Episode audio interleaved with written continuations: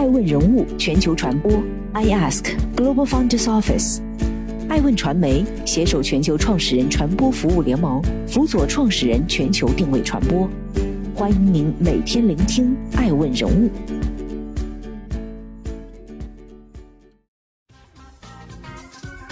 Hello，大家好，欢迎大家的守候。本期播出的是爱问全球人物盘点。左晖离世，张一鸣离职，BOSS 直聘递交招股书，宠物用品赛道第一股上市。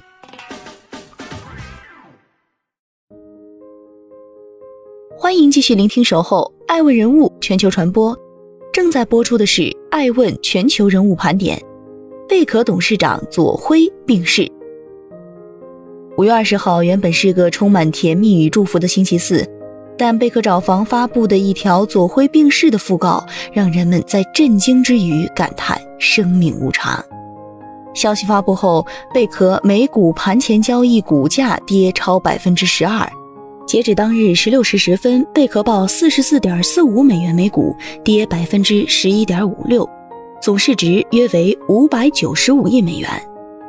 生于一九七一年的左晖毕业于北京化工大学，在从事房地产行业之前，他做过软件公司的客服，也干过保险行业的销售。据说当年他卖保险时，一天打一百多个电话，跑十几家公司，但业绩始终平平。直到二零零一年创办链家，从二手房买卖开始，事业才真正有了起色。在此后的二十年时间中，他相继创办自如、贝壳找房。二零二零年八月，贝壳找房登陆纽交所，成为中国居住服务平台第一股。在二零二零年发布的福布斯中国四百富豪榜上，左晖以一千三百七十四点五亿元财富位列第十五位。二零二一年四月，福布斯全球富豪榜发布。左晖以一百五十五亿美元财富位列榜单第一百二十八名。爱问人物认为，从链家到自如，再到贝壳找房，左晖不断以互联网思维刷新着行业内外对房地产服务行业的认知。虽然这一路走来，也因中介费不透明、甲醛超标、违规放贷等饱受诟病。但如今，人们更关注这个价值万亿的商业帝国，在创始人离世之后将会走向何方？爱问人物也将持续关注。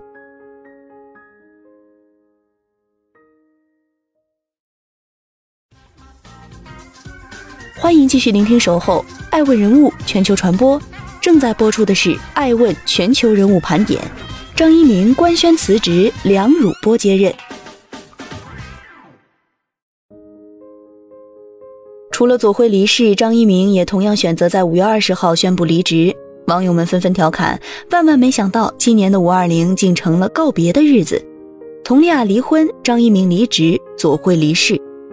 五月二十号上午，字节跳动创始人张一鸣发表一封内部全员信，宣布卸任字节跳动 CEO 一职。他在信中表示，卸任之后希望深度参与字节跳动的教育公益、脑疾病。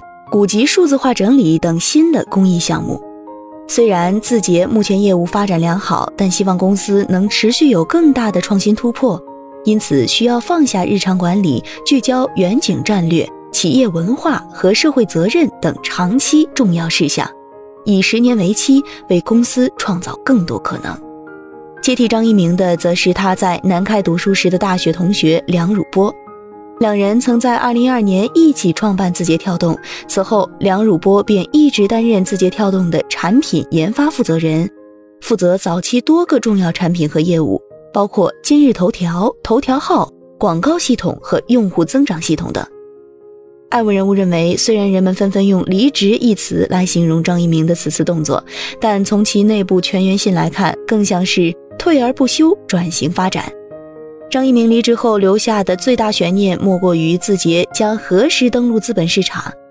创立于二零一三年的字节跳动，不仅是国内互联网巨头，更是全球知名的独角兽。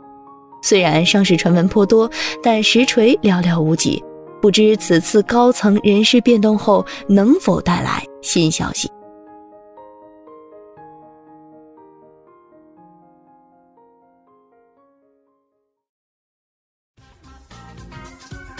欢迎继续聆听《守候爱问人物全球传播》，正在播出的是《爱问全球人物盘点》。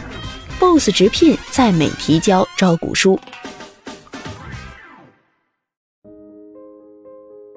北京时间五月二十二号，在线招聘平台 BOSS 直聘正式向美国证券交易委员会递交招股书。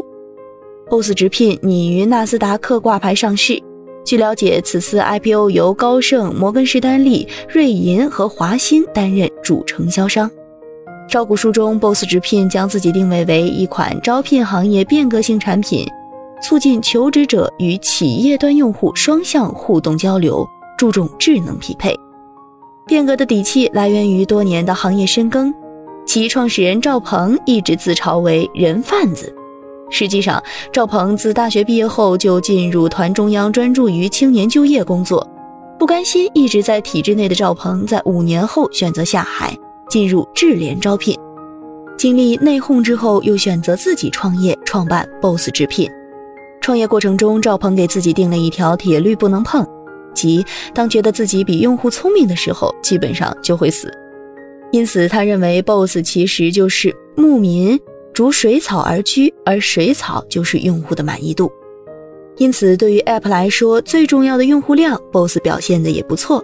招股书显示，二零二一年三月，Boss 直聘月活跃用户数达三千零六十万，二零二零年平均 MAU 为一千九百八十万，较二零一九年月均同比上涨了百分之七十三点二。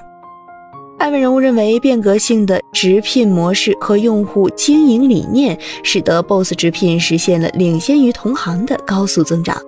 不过，平台内容审核不严，发布信息鱼龙混杂，也让 BOSS 的风评受了不小影响。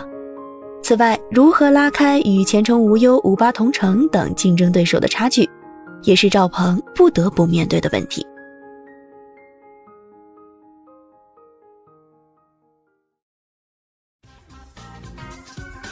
欢迎继续聆听《守候爱问人物全球传播》，正在播出的是《爱问全球人物盘点》。宠物用品赛道第一股一一股份上市。五月十八号，天津市一一卫生用品股份有限公司正式登陆深交所。本次一一股份总计发行股票数量不超过两千三百五十八万股，募集资金总额为十点五一亿元。据公开资料显示，依依股份是一家卫生护理用品生产企业，主营业务为宠物卫生护理用品和个人卫生护理用品。其主要客户包括 PetSmart、沃尔玛、亚马逊、Chewy、日本 Jabil 等全球知名大型连锁零售商。公司实际控制人为高福忠父子。招股书显示，依依股份2018年、2019年、2020年营收分别为。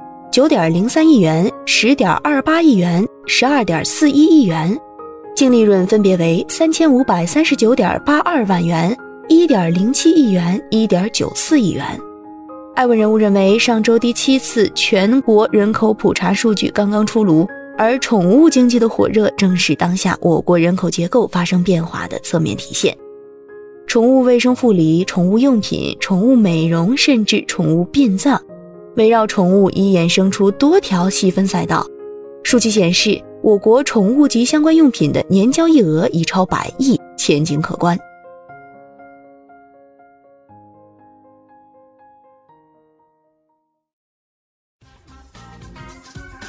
欢迎继续聆听《守候爱问人物全球传播》，正在播出的是《爱问全球人物盘点》。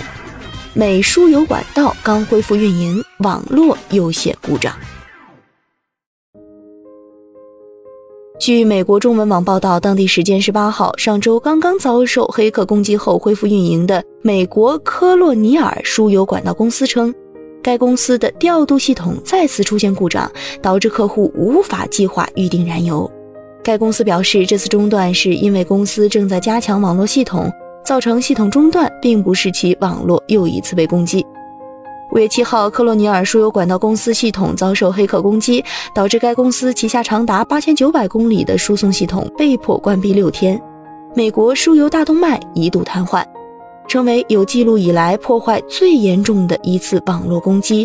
数以百万桶计的汽油、柴油等无法送抵美国东部的储油罐。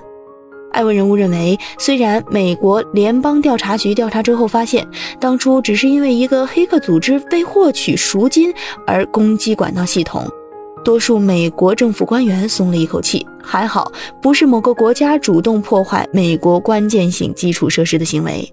但仍然有不少美国媒体认为，这暴露了美国基建的脆弱性。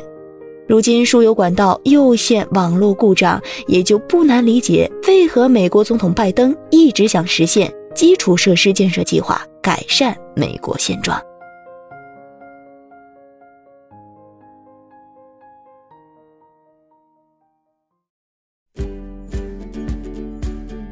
更多顶级人物，欢迎关注每周六晚十一点海南卫视，同步在学习强国 APP 直播。